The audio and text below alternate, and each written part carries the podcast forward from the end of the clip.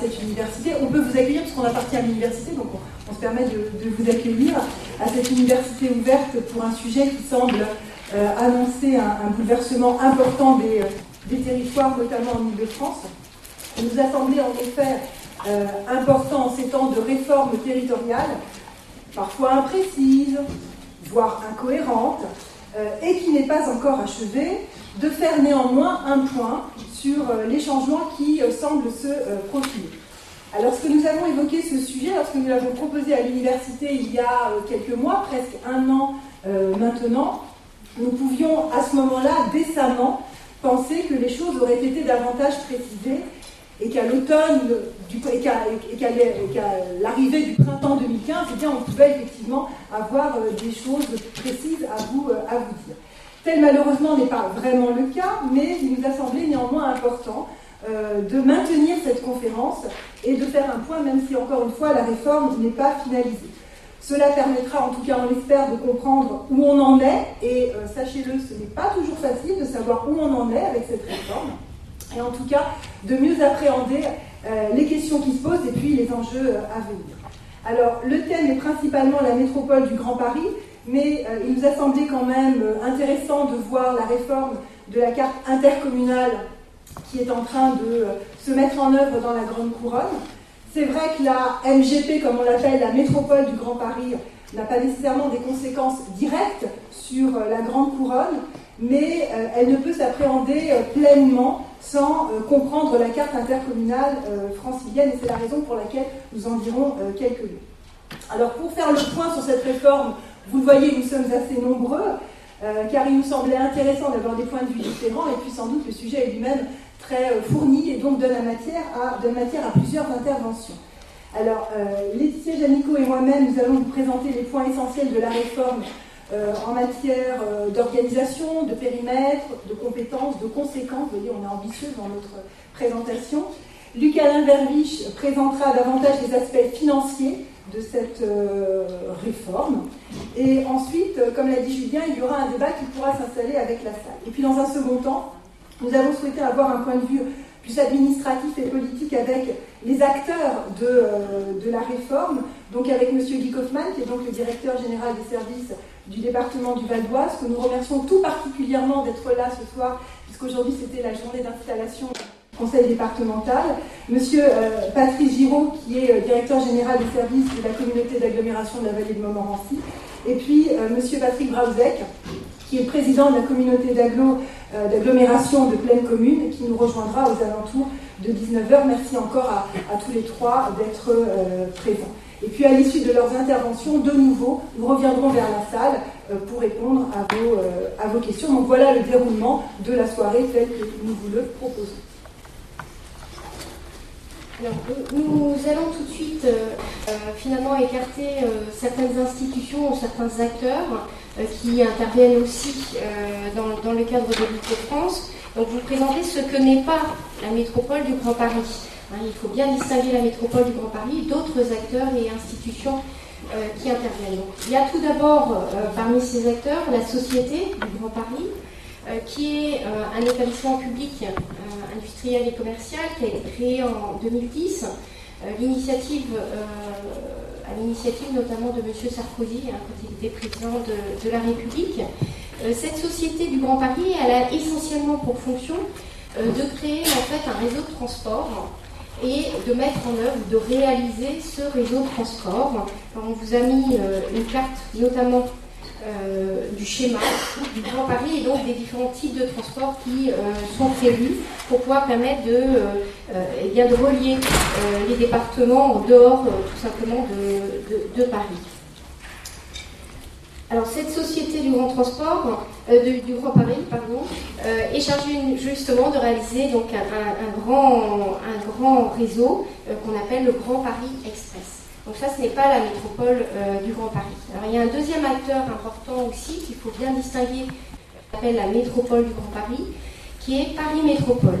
Paris Métropole est en fait un syndicat d'études qui lui a été créé en 2009 et euh, qui réunit principalement euh, des élus locaux, ils sont nombreux, hein, ils sont euh, à peu près 200, Et ils ont essentiellement, ou ce syndicat a essentiellement une mission d'avis, de, consultation. il est amené à se prononcer notamment sur tous les projets qui concernent les transports et le développement territorial. Il est aujourd'hui présidé par M. Devedjian. Voilà en gros tout ce que n'est pas la métropole du Grand Paris. Alors revenons maintenant à la métropole du Grand Paris, qui est l'objet de notre conférence de, ce soir. Euh, cette métropole est ce qu'on appelle une intercommunalité, c'est-à-dire un regroupement de, communes principalement. Euh, donc un établissement public de coopération intercommunale, hein, c'est le terme juridique. Euh, cette intercommunalité donc, a été créée par une loi qui est assez récente, qui est la loi du 27 janvier 2014. Alors, cet euh, établissement public euh, de coopération intercommunale, donc créé par cette loi, cette loi est toutefois assez imprécise, ou en tout cas ne rentre pas euh, dans tous les détails, à la fois de l'organisation, des compétences, des périmètres de cette nouvelle intercommunalité.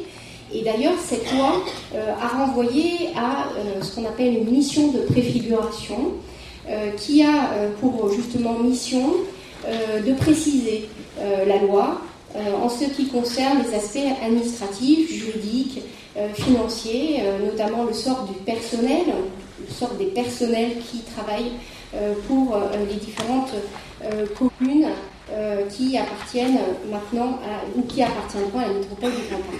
Alors il y a peut-être un point aussi important à préciser, c'est que la métropole du Grand Paris ne sera véritablement en fonction ou ne, sera créée que le 1er janvier 2016. Donc pour l'instant, on est encore à un stade euh, de projet.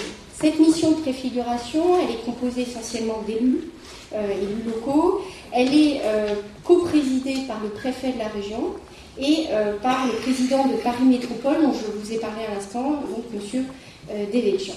Cette mission donc, doit travailler sur le contenu de la loi pour faire des propositions, rendre des rapports. elle a déjà rendu un rapport en septembre 2014 euh, rapport dont les différentes conclusions ont pu influencer un autre projet de loi qui est actuellement en cours. Donc vous voyez que la, création de cette, euh, euh, de cette métropole se heurte en tout cas à des difficultés ou en tout cas les choses ne sont pas encore fixées.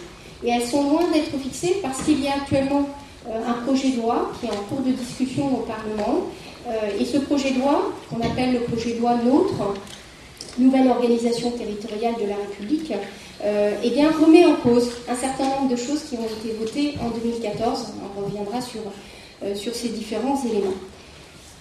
Voilà pour, euh, ce, premier point sur, sur, la présentation de, ce qu'est la métropole du Grand Paris et de l'état des lieux.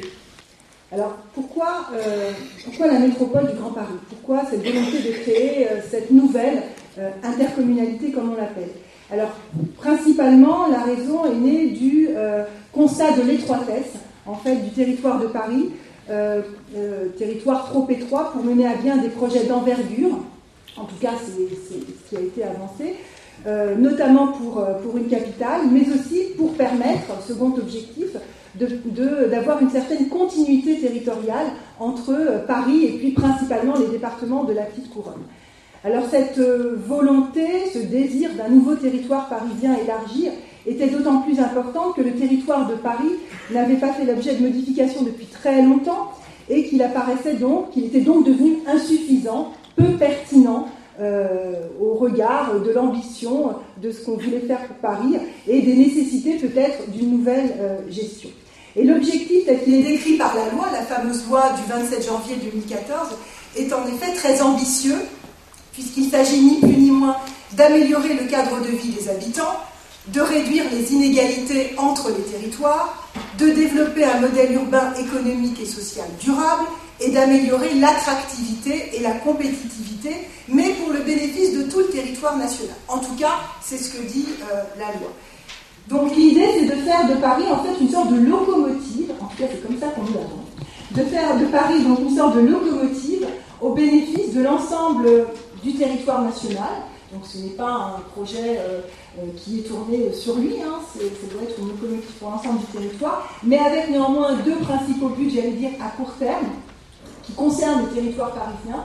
d'une part la réduction des inégalités, et on sait qu'elles sont importantes en termes de revenus, en termes d'égalité d'accès à l'emploi, en termes d'égalité d'accès aux services publics, donc de réduire ces inégalités entre les territoires, qu'il s'agisse de Paris et la petite couronne, et entre ce qu'on appelle les, banlieues, et puis euh, également d'améliorer cette, attractivité de Paris, cette compétitivité, comme le dit également euh, euh, la loi, par rapport notamment à d'autres grandes villes européennes ou internationales, à d'autres capitales. Alors on est toujours dans l'identification de, cette métropole. Euh, il est très important de connaître, de comprendre quel est son périmètre. Qu'est-ce que va regrouper en fait cette métropole? La métropole est un regroupement de, différentes euh, communes. Alors vous avez dans, ce périmètre une sorte de périmètre qui est automatique, qui est obligatoire. Euh, donc la métropole du Grand Paris va regrouper notamment Paris hein, de manière automatique et les 123 communes qui appartiennent à la petite couronne donc, euh, qui sont présents dans les départements euh, Seine-Saint-Denis, euh, Val-de-Marne et Hauts-de-Seine. Donc ça, c'est le, minimum en quelque sorte. La loi de 2014, dont je vous ai parlé, prévoit aussi la possibilité pour d'autres communes d'intégrer, si elles le souhaitent, la métropole du Grand Paris. ces communes qui bénéficient en fait d'un droit d'option euh, sont des métropoles, des, communes qui appartiennent euh, à la grande couronne, donc au département d'Essonne, euh, des Yvelines, du Val d'Oise et de la Seine-et-Marne. Vous voyez qu'au total, le, droit d'option est reconnu par la loi à 46 communes.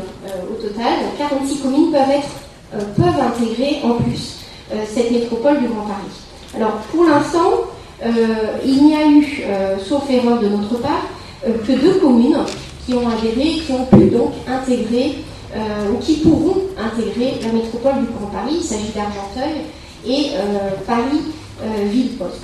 Pardon, Paris Ville-Poste.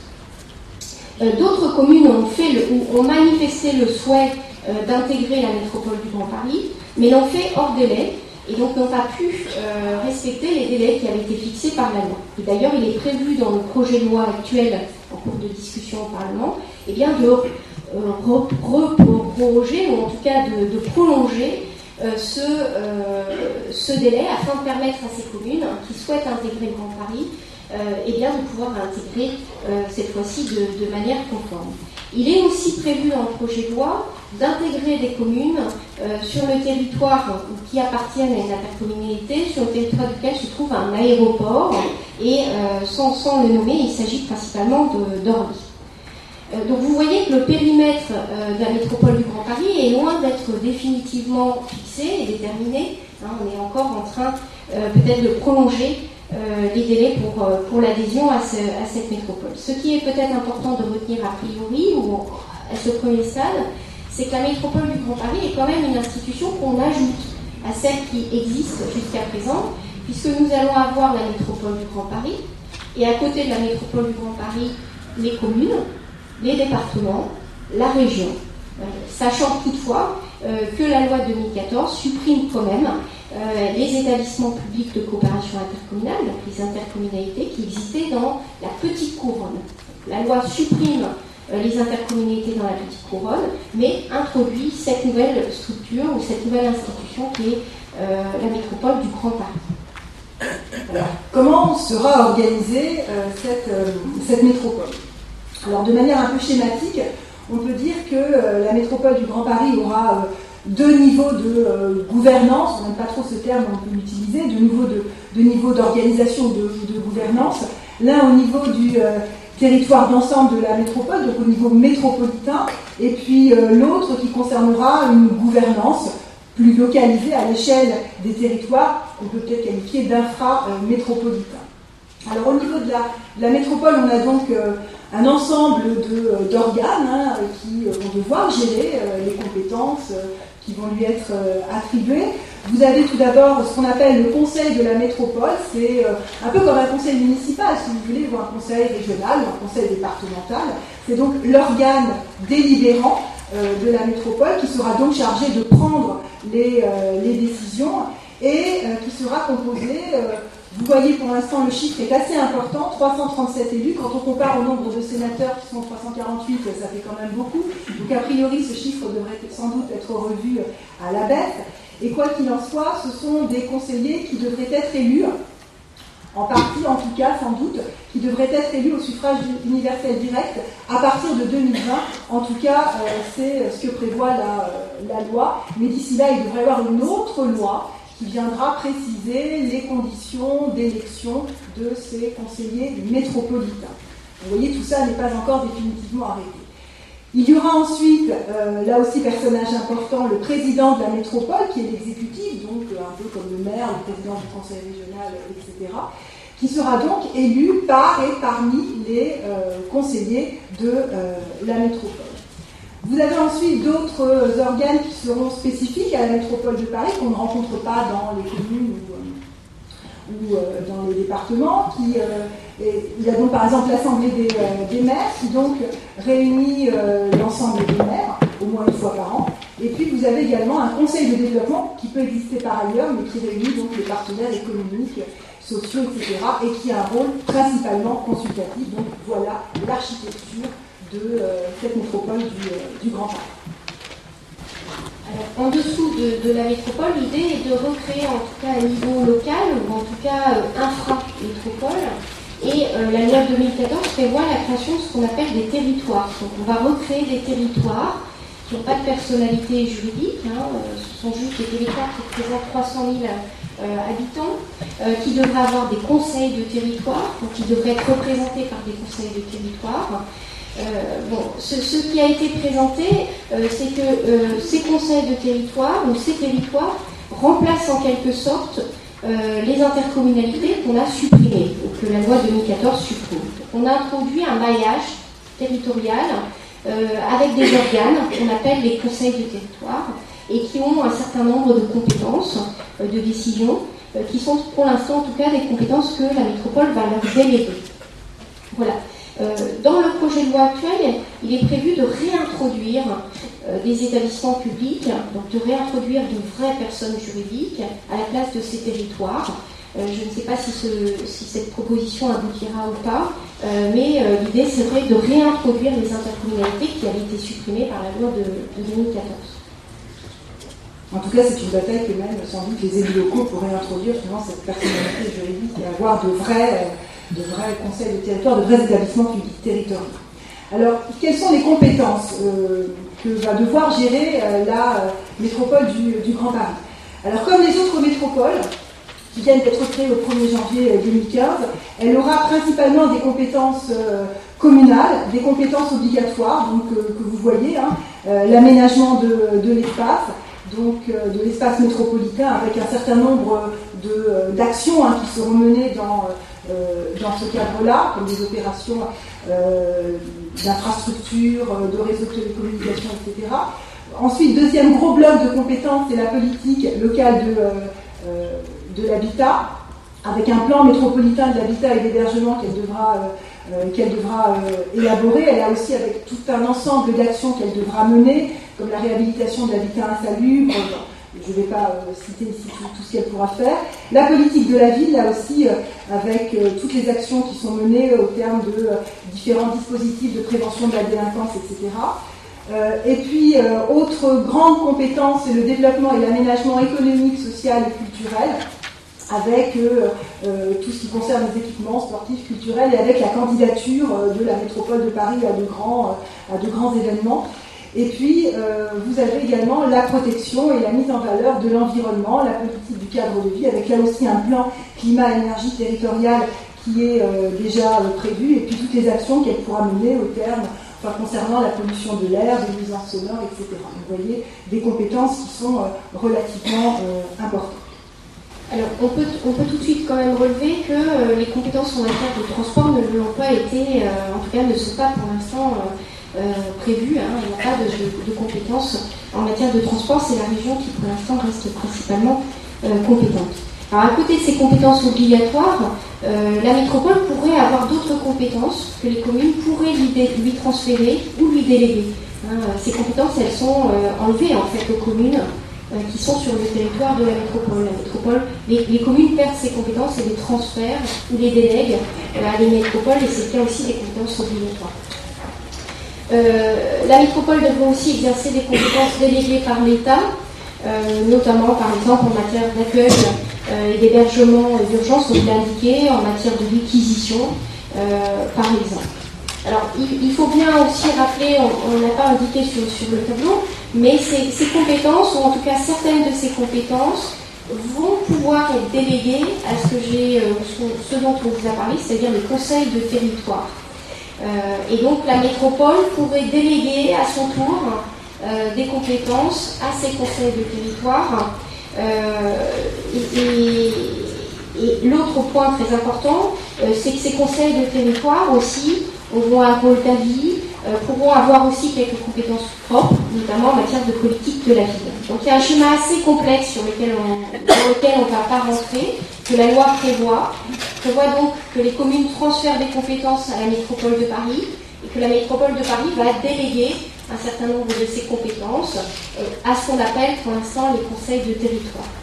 Alors, euh, il faut savoir que ce schéma, tel qu'il a été fixé par la loi de, 2014, euh, risque, ce schéma de répartition des compétences, risque d'évoluer parce que le projet de loi en cours de discussion au Parlement eh bien, semble vouloir remettre en cause, en tout cas pour l'instant, ce schéma de répartition, en donnant finalement plus de poids, non pas à la métropole, mais plutôt à ceux qui devraient être les futurs établissements publics territoriaux, les anciens conseils de territoire.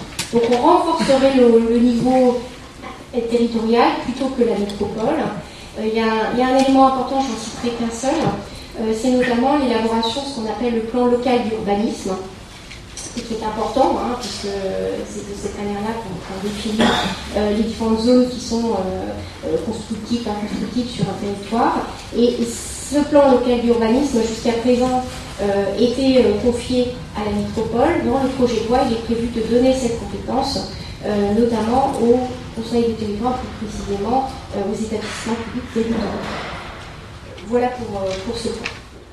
Alors, on voulait également dire un mot quand même sur ce qui se passe également dans la Grande Couronne, puisque la loi de 2014 n'a pas uniquement créé les, métropoles, elle a également souhaité opérer une, refonte de la carte intercommunale, donc tout ce qui est communauté d'agglos, communauté de communes, etc.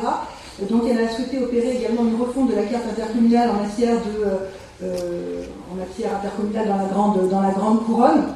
Et donc cette refonte, elle est à l'œuvre, hein, ça y est, elle a, elle a commencé. Alors ça ne concerne pas directement la, métropole du Grand Paris, mais encore une fois, c'est difficile d'appréhender l'une euh, sans l'autre. Donc il est prévu avec la loi du 27 janvier 2014 que dans les, quatre départements de la Grande Couronne, euh, il va falloir refonder euh, les intercos qui venaient à peine de, se recréer pour qu'elles forment, pour que chacun forme un ensemble d'au moins 200 000 habitants sachant que jusqu'à présent, seuls deux EPCI, à moins que je ne me trompe, mais seuls deux EPCI atteignaient ce seuil. La communauté d'agglomération Sergi-Pontoise, puis la communauté d'agglo de Versailles-Grand Paris, qui avait déjà ce seuil pardon, qui avait déjà ce seuil de 200 000 habitants tous les autres devront être euh, fusionnés, reconstruites, etc., pour atteindre ce fameux seuil de, 200 000 habitants. des, dérogations sont possibles, mais il faut le, principe, c'est euh, atteindre ces 200 000 habitants. Euh, pour cela, il y a toute une procédure qui est prévue. On ne va peut-être pas rentrer forcément dans le détail, mais il y a un schéma qui a été un schéma régional de coopération intercommunale qui a été élaboré par le préfet de région de la région Île-de-France, qui a été approuvé le 4 mars 2015 et euh, qui euh, va donc devoir s'appliquer.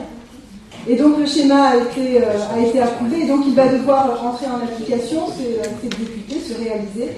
Et ce seront les préfets de chaque département qui devront prendre les décisions pour appliquer ce schéma. Les décisions telles qu'elles sont prévues par la loi, c'est des décisions de création de nouvelles intercos, mais bon, ça va plutôt être des décisions également de fusion d'intercommunalité ou d'extension du périmètre d'intercommunalité existante. Et donc, qui est prévu, c'est par exemple ce que j'ai noté, euh, la disparition, la fusion, euh, la disparition a priori de la communauté euh, de la vallée d'Oise et des impressionnistes, la disparition ou la fusion de la communauté d'agglomération de Val et Forêt, Et puis la communauté d'agglomération de Besançon-Argenteuil qui forcément va disparaître puisqu'Argenteuil va rejoindre la métropole du Grand Paris. Donc vous voyez, il y a plein de reconstructions comme ça qui sont à l'œuvre durant cette année et qui devront être achevées. La date fixée par la loi, c'est le 31 décembre 2015 pour que le 1er janvier 2016, toutes ces intercos soient euh, effectivement euh, prêtes à, euh, à, fonctionner. Alors, je, termine sur un point. ça, ce sont des intercommunalités qui se situent dans ce qu'on appelle l'unité urbaine. En dehors ou hors de cette unité urbaine, normalement, les intercommunalités restent soumises à un seuil de population qui existe hein, depuis 2010, qui est 5000 euh, habitants. Il est probable que ce seuil augmente hein, avec la loi qui est en cours de discussion. Et il est aussi probable que finalement les communes soient obligées euh, ou que ces intercommunalités soient elles-mêmes obligées de fusionner et, de se regrouper. Donc on voit qu'autour de la métropole du Grand Paris, il y a cette euh, volonté aussi de, regroupement, de fusion de ces intercommunalités. Donc c'est un effet important de ce point de vue-là. Alors quels sont les effets sur les départements l'impact de la métropole du Grand Paris sur euh, les départements? Euh, les principaux départements qui, pourraient être concernés par euh, cette métropole, c'est les départements de la Petite Couronne. Hein, il a été prévu, ou il était envisagé à une époque de les supprimer, hein, tout simplement puisque on créait, on créait la métropole du Grand Paris et des conseils de territoire. Donc l'idée c'est de les supprimer parce que ça fait un échelon finalement supplémentaire qui n'a peut-être plus de sens et qui en aurait peut-être plus si on crée les établissements publics territoriaux. Donc la question en tout cas de leur devenir euh, n'est pas aujourd'hui d'actualité, en tout cas elle n'est plus mentionnée dans le projet de loi actuel. Donc peut-être que ces départements, en tout cas ces départements subsistent pour l'instant. Euh, quels sont les effets sur la région, la région Île-de-France? Euh, L'impact sera aussi important puisque la métropole du Grand Paris comme la région vont avoir tout d'abord des compétences en quelque sorte partagées ou communes. C'est le cas pour le développement économique.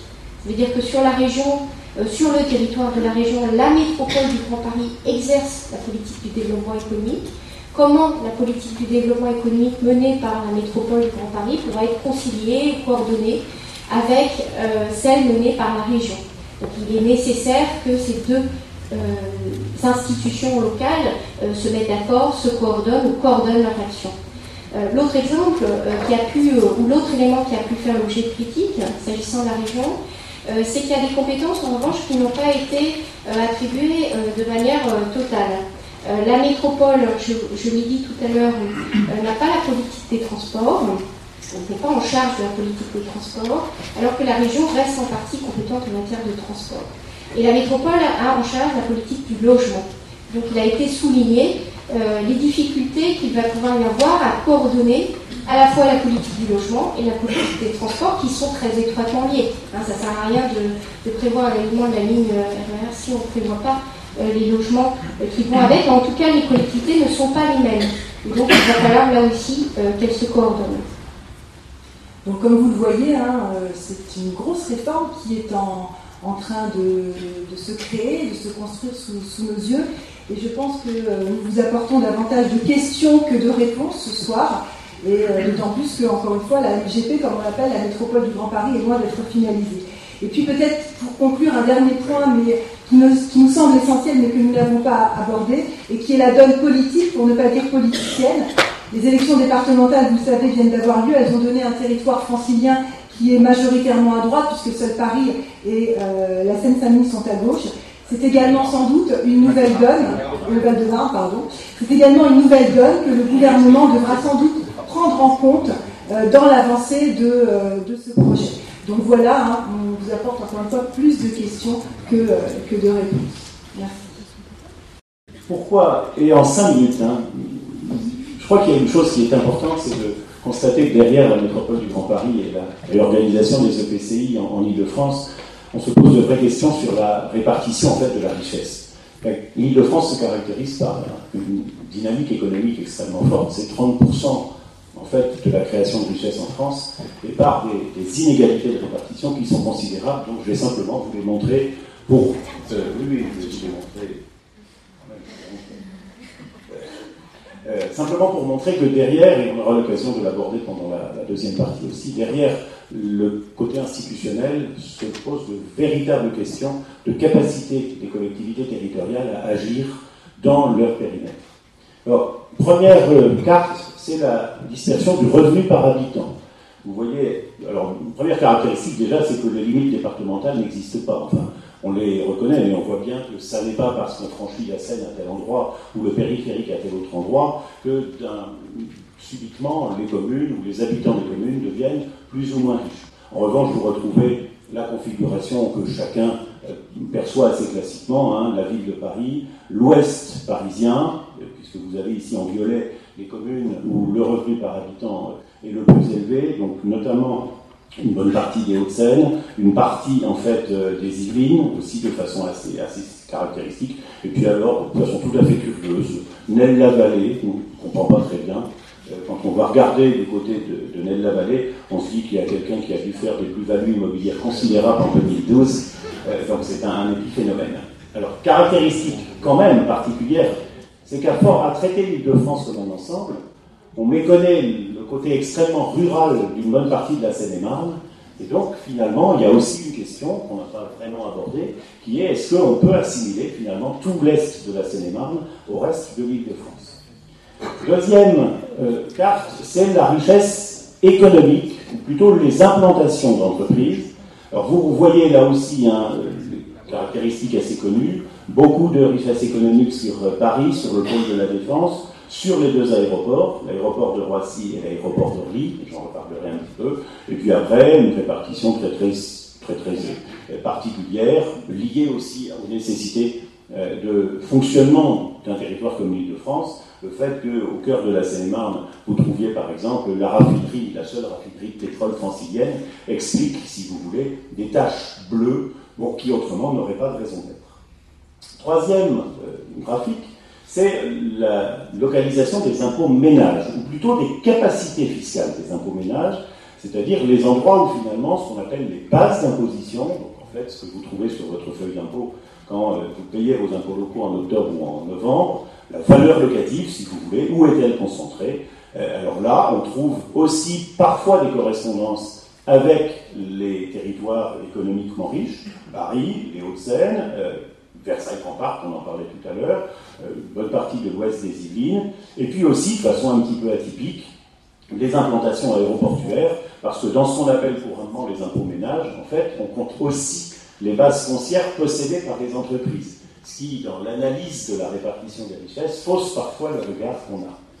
Et puis vous allez voir, quatrième carte, alors qui elle est le pendant de la précédente, c'est que là où les bases sont les plus importantes, la pression fiscale est la plus faible. Paris est en fait la commune d'Île-de-France, ou l'une des communes d'Île-de-France, où la pression fiscale est la plus faible, alors que vous allez retrouver sur les territoires de l'Est, sur notamment les territoires en développement euh, autour de Marne-la-Vallée par exemple, mais aussi bien évidemment sur euh, l'Est du Val d'Oise, qu'on retrouve ici, une pression fiscale d'autant plus élevée qu'en réalité les bases d'imposition sur les habitants sont faibles. Donc, on constate une véritable nécessité, c'est celle d'une organisation de la redistribution des richesses entre les territoires où se crée et où se développe de la dynamique économique, et puis les territoires où, quelque part, comme vous le disiez, on a installé les habitants, on a créé avec du retard des lignes de transport, et où, quelque part, il faut quand même permettre aux communes de continuer à fournir du service public. D'où la question aujourd'hui cruciale en termes d'organisation de la solidarité, est-ce que la métropole du Grand Paris se contentera d'organiser la solidarité à l'intérieur de son périmètre ou bien est-ce qu'on continuera, comme aujourd'hui, avec un dispositif qui s'appelle le Fonds de solidarité pour la région d'Île-de-France, à permettre aux territoires considérés comme favorisés, que vous voyez en vert, de reverser une partie de leurs ressources aux territoires moins favorisés qui sont ici en rouge, et dont une bonne part, vous le voyez, ne se situe pas aujourd'hui dans le périmètre de la métropole du Grand Paris.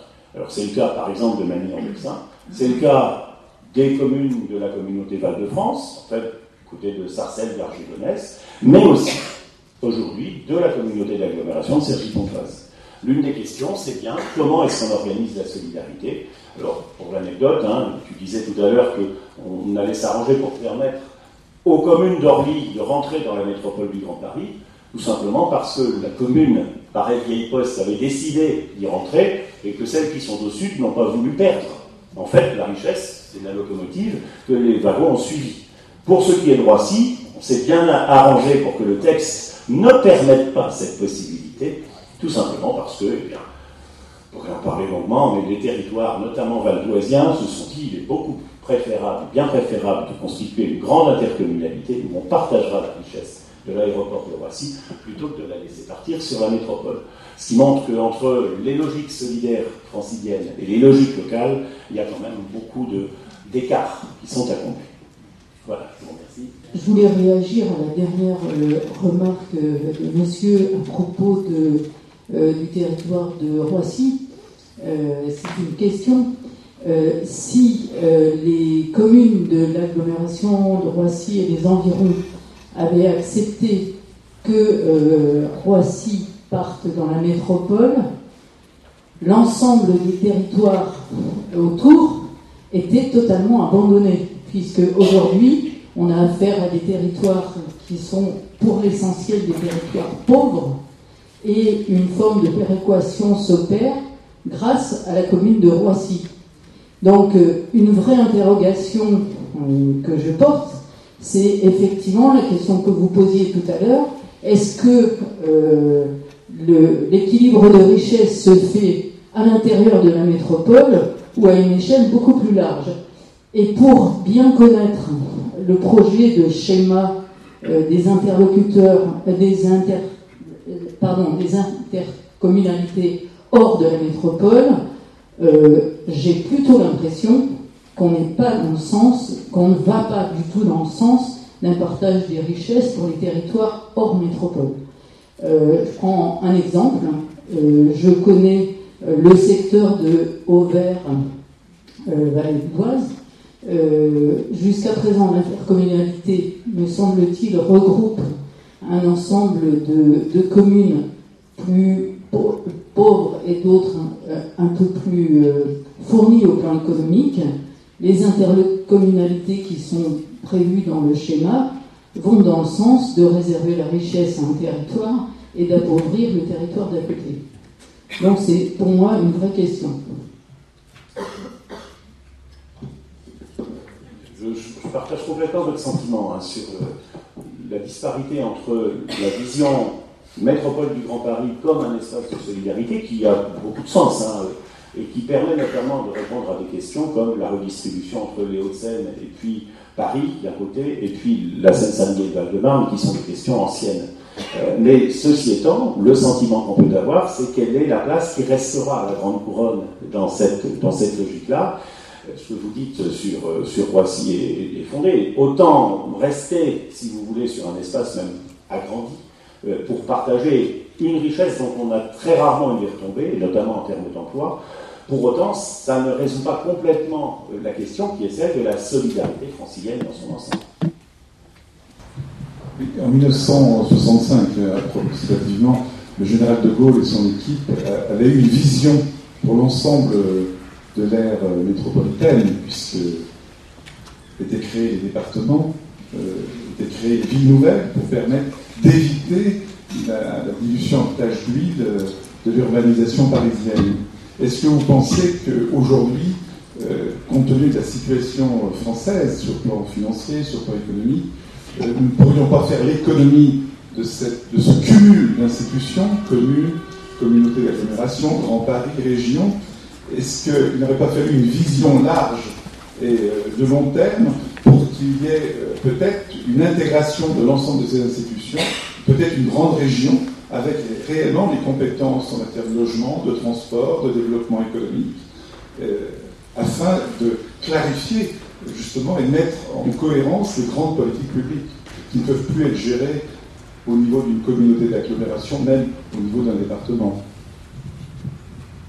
Alors, cher André, euh, que, te dire euh, Oui, alors, c'est-à-dire que tu, poses la question en fait d'une métropole qui sera encore plus grande que, celle qui est posée là, et en fait qui sera à l'échelle de, la région, c'est ça. Euh, euh, pourquoi pas, oui, effectivement. En tout cas, au, niveau des compétences intégrées, c'est vrai qu'il y avait d'autres projets. Tu parlais de l'accumulation et du millefeuille. Il y avait d'autres projets qui euh, étaient dans les tiroirs, notamment Philippe Dallier, qui depuis des années euh, souhaite une métropole très intégrative, avec donc la disparition des intercos, des départements. Il y aurait donc en gros deux, niveaux, hein, les communes et puis euh, la métropole de, Paris. Alors est-ce que c'est une solution? Je ne sais pas, parce qu'en même temps, c'est vrai, quand on a une métropole qui est aussi éloignée que ça, peut-être qu'une strate intermédiaire, ça peut également se, comprendre, se justifier. Je ne sais pas si euh, on, peut faire euh, effectivement euh, sans une strate intermédiaire. C'est vrai que ça aboutit à beaucoup de, beaucoup de strates, hein, bien entendu. il y a également la volonté des, élus locaux hein, de ne pas lâcher le morceau, si je peux me permettre l'expression. Hein. à l'origine, les conseils de territoire, c'était des conseils avec des compétences pour l'essentiel consultatives. il y avait d'autres compétences, mais c'était en gros, c'était un petit peu ça.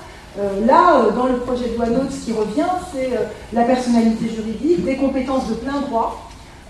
donc voilà, il y, a, effectivement un schéma qui serait peut-être idéal, mais je ne sais pas si celui que tu proposes l'est.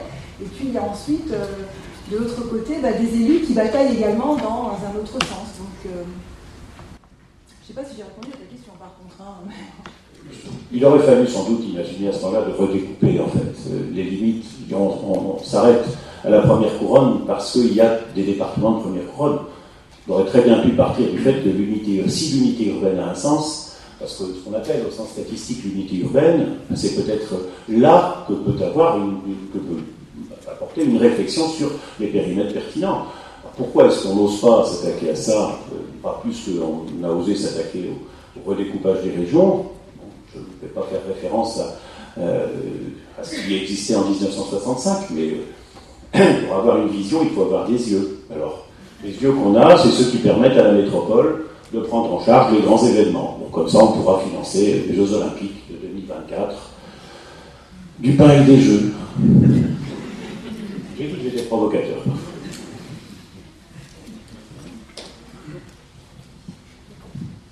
Je fais partie des gens qui ont vu pousser à partir de 1960-65 euh, et euh, à l'époque, on n'envisageait pas seulement une, région qui était euh, radioconcentrique, mais qui plutôt pouvait être longitudinale en suivant la vallée de la Seine. Et donc, on peut regretter que, les transports ne soient pas intégrés dans les prévisions du Grand Paris, comme vous le disiez tout à l'heure.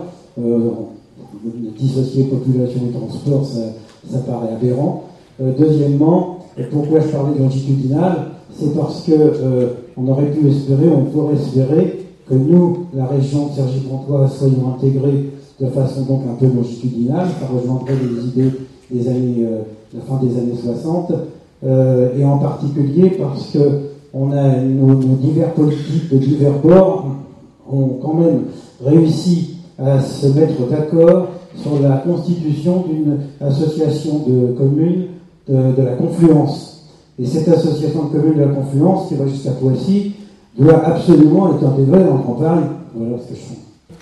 C'est un point qu'on abordera tout à l'heure, hein, notamment avec, euh, avec Guy Bourgman, qui pourra préciser quelle est la vision du département par rapport à, ces logiques euh, entre le projet de euh, développement territorial, confluence, et les liens avec le Grand Paris. C'est vrai, vous avez raison, il y avait une, logique autour de la Seine, et puis il y avait la logique aussi des, agglomérations nouvelles, qui a porté ses fruits en partie, qui n'est peut-être pas allé au en fait de la logique.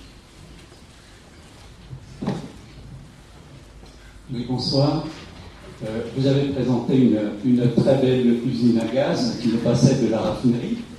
Non, mais j'aurais voulu savoir comment sont gérées par comparaison les grandes métropoles européennes de, style, le Grand Londres, le Grand Berlin, ou est-on encore dans une vraie exception française dans notre cas Merci. Mais rapidement, parce que. Vous voyez que finalement, on n'est pas en.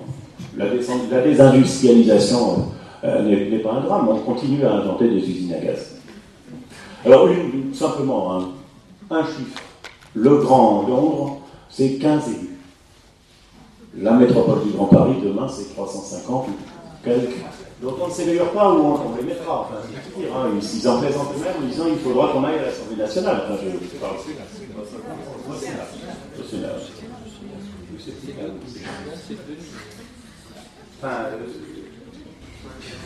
là encore, je, sans vouloir être, excessivement critique, je pense qu'on a, par souci tout à fait justifié faire remonter des compétences qui dépassent les périmètres communaux. On a évoqué le logement, l'aménagement d'espace, etc. Et, les transports aussi, même si effectivement les échelles ne sont pas les mêmes. On n'a pas réussi à réinventer complètement une façon de gérer l'île de France qui nécessiterait qu'on passe par-dessus des habitudes, des clivages et, aussi, il faut le dire, enfin vous l'avez très clairement dit, des, des logiques d'intérêt personnel et d'attachement aussi des habitants à leur commune. On a beau dire qu'il n'y a pas de périmètre naturel en Ile-de-France, même quand vous êtes en, première couronne et que vous ne voyez pas que vous passez d'une commune à l'autre, les gens se sentent d'Anières plutôt que de Bois-Colombes, de Bois-Colombes plutôt que de Colombes, ou de Suresnes plutôt que de Puteaux, par exemple. Pour me parler de Et oui. Donc vous, vous sous-entendez que ça a été fait à Londres ou à Berlin, par exemple oui, oui. Euh, les logiques communales, Berlin ne présente pas non plus la même topographie. Hein. Mais les démarches euh, au, Québec, par exemple, de regroupement forcé des, communes autour des grandes métropoles comme Montréal ou Québec, n'ont pas été sans mal. Ceci étant, la volonté politique a bien été celle des fusions. Euh, qu'est-ce que vous voulez? Après, les territoires s'adaptent ce que le législateur peut bien poser, y compris dans ces cas-là avec une certaine brutalité. Merci. Une question ici. Euh, je remercie l'université d'avoir organisé un cycle de conférences. Euh, votre conférence arrive après d'autres conférences, en particulier sur la ligne nouvelle, les lignes nouvelles, leurs perspectives et, et leur futur, et leur passé. Et vous avez expliqué qu'on euh, était passé dans les années 60 d'un schéma d'urbanisme de la région parisienne qui s'appelait PADOC, qui visait à construire euh, un ensemble, en gros, sur la petite couronne. On avait considéré que, vu l'augmentation de population prévue, on pensait monter à 18 millions, il allait falloir faire des villes nouvelles. Qu'en réalité, on n'a jamais atteint les 18 millions des appartements bien compris, 10 millions. Euh, et donc, finalement, on fait un Grand Paris qui revient, grosso modo, enfin, euh, sur le périmètre du Paddock. Et donc, il terminait euh, la conférence précédente en disant là-dedans, on ne voit plus la place qu'auront les villes nouvelles, à part celles qui sont très accrochées à Paris, comme Saint-Quentin qui est accroché au cadre, euh, comme Saint-Quentin qui accroché au cadre, ou comme euh, Marne-la-Vallée euh, avec l'ICN. Et pour les autres, eh c'est un peu les grands oubliés du, système. Je n'ai pas eu le sentiment dans ce que vous avez expliqué qu'on puisse passer, que l'interrogation soit que l'impression qu'on est passé à l'affirmation, effectivement, les nouvelles sont oubliées là-dedans. Ma première question, c'est ça. Ma deuxième question, dans ma tête, mais je peux me tromper, je peux avoir quelques erreurs de chiffres, mais ne pas d'aller là. Euh, la, région, la région Île-de-France produit de 30% de la richesse française et euh, ses habitants profitent d'un peu, plus de 20% du revenu. Et que cet écart ne cesse de s'augmenter. C'est-à-dire que nous produisons de plus en plus de richesse euh, sur la France et nous en profitons de moins en moins. J'ai pas vu en quoi, à part la, l'affirmation liminaire que le Grand Paris c'est un moyen de, de la France, je ne vois pas en quoi tout ce qu'on fait là va changer cette donne économique.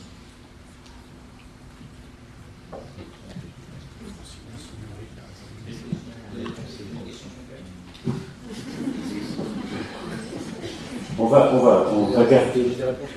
Oui, sur les villes nouvelles, on va on garder la question pour le, débat de la deuxième heure. Euh, sur la deuxième question, très rapidement, c'est vrai que de toute façon le système français de redistribution hein, organise une ponction de la création de richesses de l'île de France vers les territoires où notamment euh, habitent un certain nombre de, un grand nombre de retraités. Enfin, c'est la logique même du système comme ça.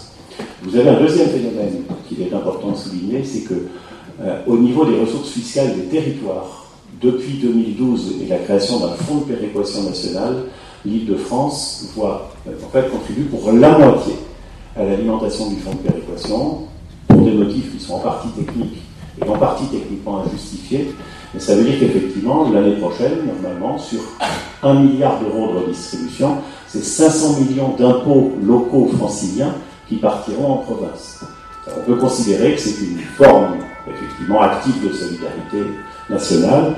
On peut aussi considérer, et beaucoup d'élus franciliens le pensent, qu'il faudrait d'abord, si on veut que la locomotive puisse rouler, bah, commencer par ne pas la priver d'alimentation. Ah, la locomotive, c'est ce que dit la loi, c'est pas forcément ce qui va arriver. Parfois, il y a un écart entre ce que dit le droit et la réalité des choses. Hein.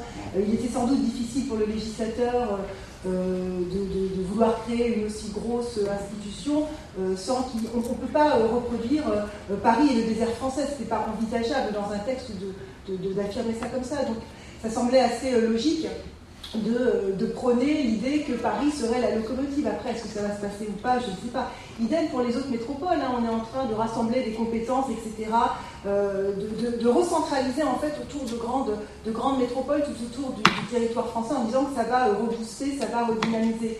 Certes, mais quid euh, pour les territoires, comme on les appelle, interstitiels Que deviennent les territoires entre deux métropoles? Ça, on a l'impression que c'est un peu aussi les oublier.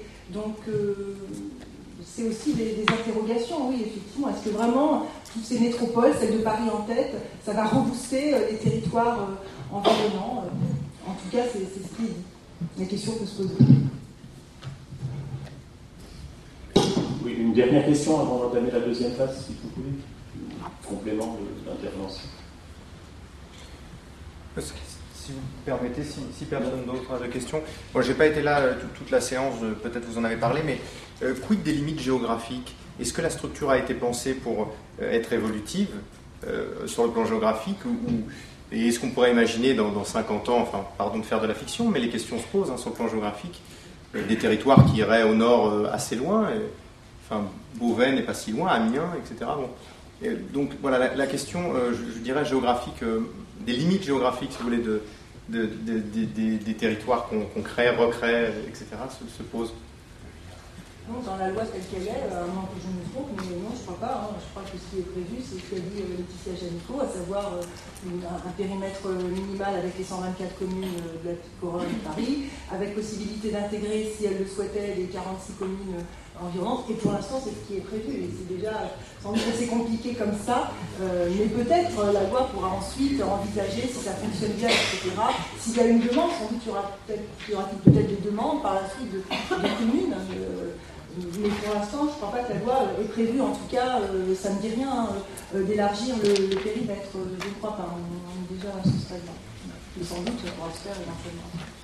Alors, quand on sait que les, pauvres communes qui ont été contraintes de rentrer dans les intercos en 2014 vont être contraintes d'ici deux ans de changer d'interco parce que leur création ne font pas 20 000 habitants, ça montre que quelque part la loi peut s'adapter aux circonstances ou à l'amélioration de la vision, pour reprendre la question d'André Bell Les collectivités doivent s'adapter aux lois, ça,